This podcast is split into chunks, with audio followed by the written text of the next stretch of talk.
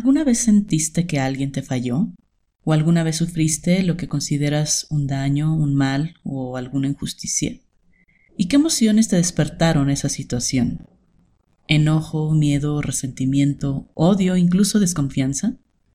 Y después de esa situación, ¿se te ocurrió que podrías perdonar?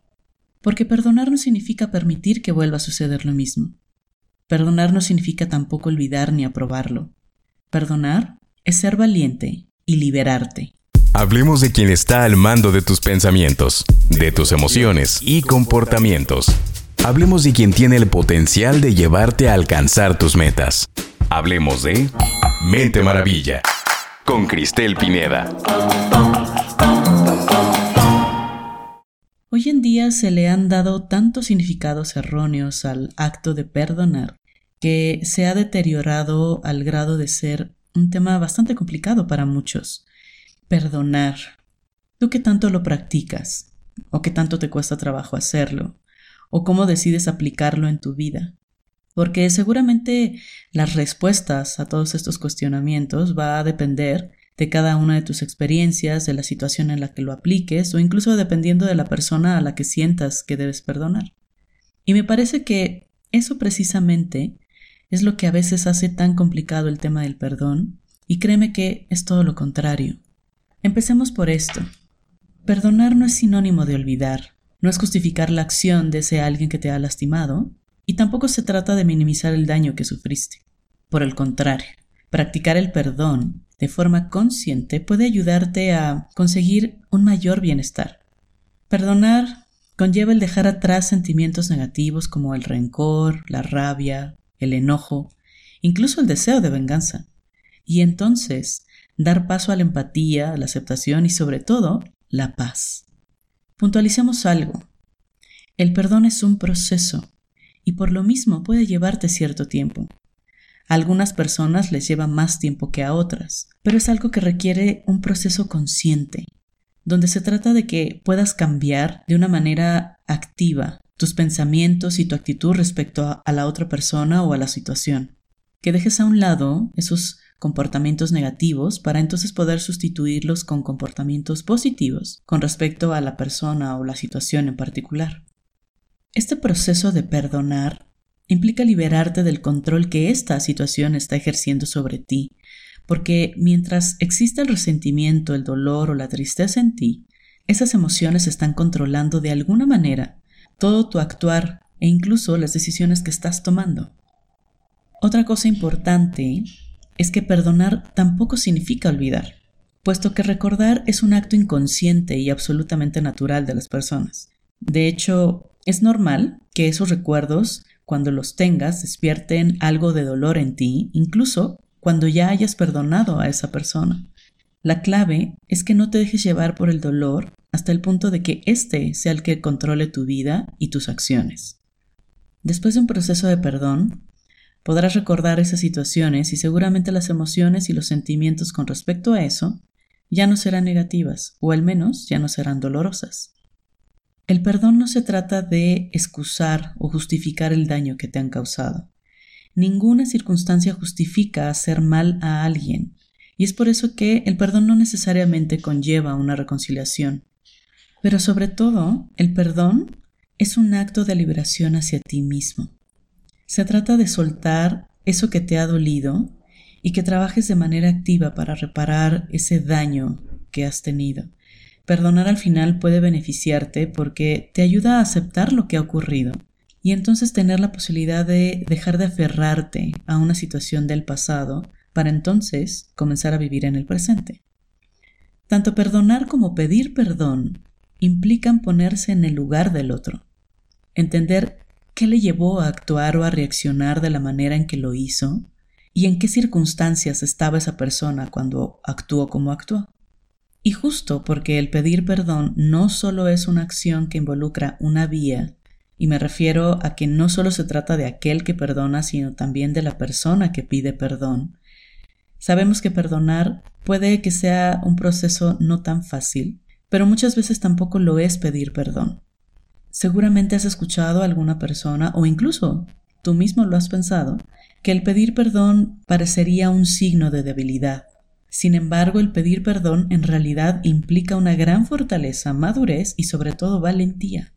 Pedir perdón te puede llevar a analizar cómo y por qué has actuado de esa manera.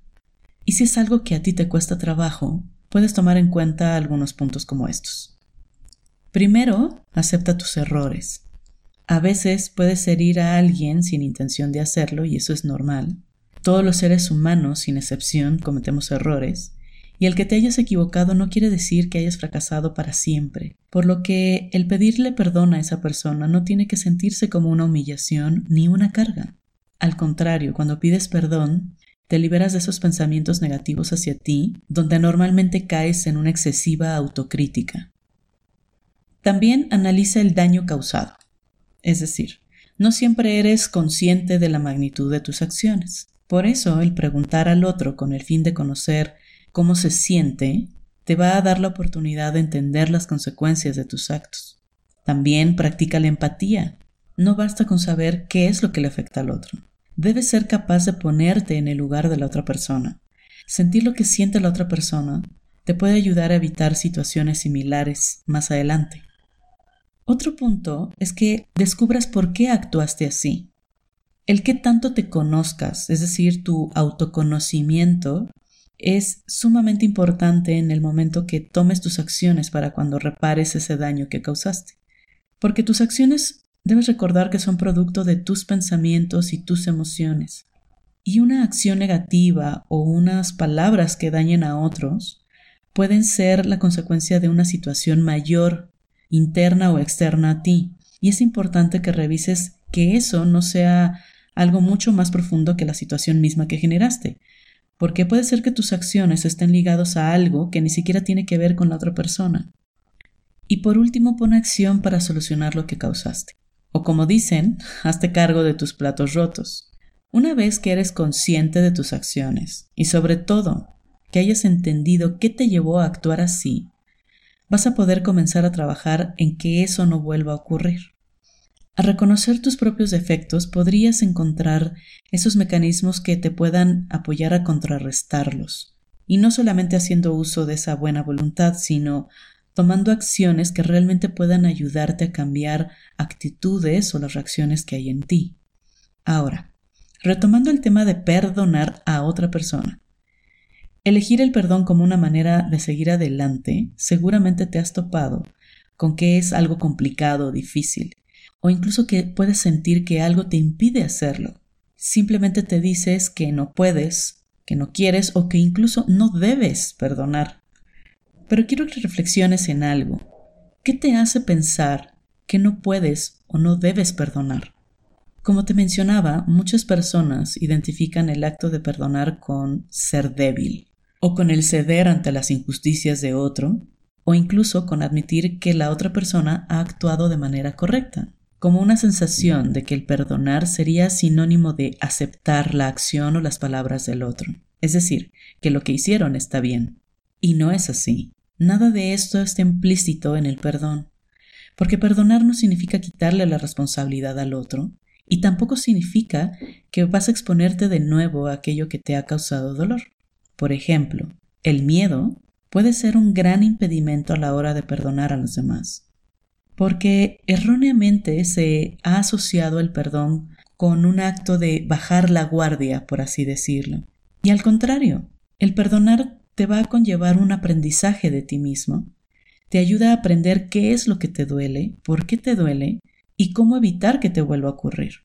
También el rencor juega un papel importante en esta incapacidad de perdonar. El sentimiento de injusticia que puedes experimentar cuando algo te lastima, en especial si se trata de este daño emocional, puede llevarte a que actúes desde el resentimiento, y entonces te la pasas reviviendo una y otra vez aquello que te ha afectado. Esto puede ser normal durante un corto tiempo, pero estarte recreando en el dolor y en el enojo puede estarte afectando a nivel emocional y físico, porque el rencor te puede provocar ansiedad y estrés, y con eso afectarte en tu autoestima e incluso en tu salud. Entonces, ¿cómo aprender a perdonar? Primero que nada, debes recordar que hacerlo requiere un compromiso contigo mismo, porque perdonar Se trata de priorizar tus sentimientos y retomar el control de tu vida, para entonces aprender a perdonar y ser perdonado. Para reconciliarte con el perdón, primero debes comprender cómo éste puede mejorar tus relaciones y tu día a día. Debes darte cuenta de que el resentimiento te está manteniendo atado al pasado y que perdonar te va a permitir vivir en el presente y entonces mirar al futuro. Dejar atrás esas cargas innecesarias es un paso indispensable a la hora de seguir hacia adelante en tu vida. También es necesario que identifiques por qué te está resultando dolorosa esa experiencia. A veces el dolor viene de la propia acción del otro, pero otras veces puede provenir de la misma persona que ha hecho esa acción, es decir, lo que te duele es la persona que hizo lo que hizo. O tal vez lo que te causó dolor es tu deseo de que las cosas hubieran ocurrido de otra manera. Sea cual sea, conocer el origen del dolor te va a ayudar a poner límites en tus relaciones para evitar dolor en el futuro. Por último, debes entender que todos cometen errores y que esos errores no definen a la persona ni los hace menos valiosos. Todos estamos inmersos en un proceso de aprendizaje, por lo que comprender al otro, entender sus circunstancias y perdonar sus fallos es imprescindible para que los demás crezcan como personas y sobre todo también para que tú te permitas crecer.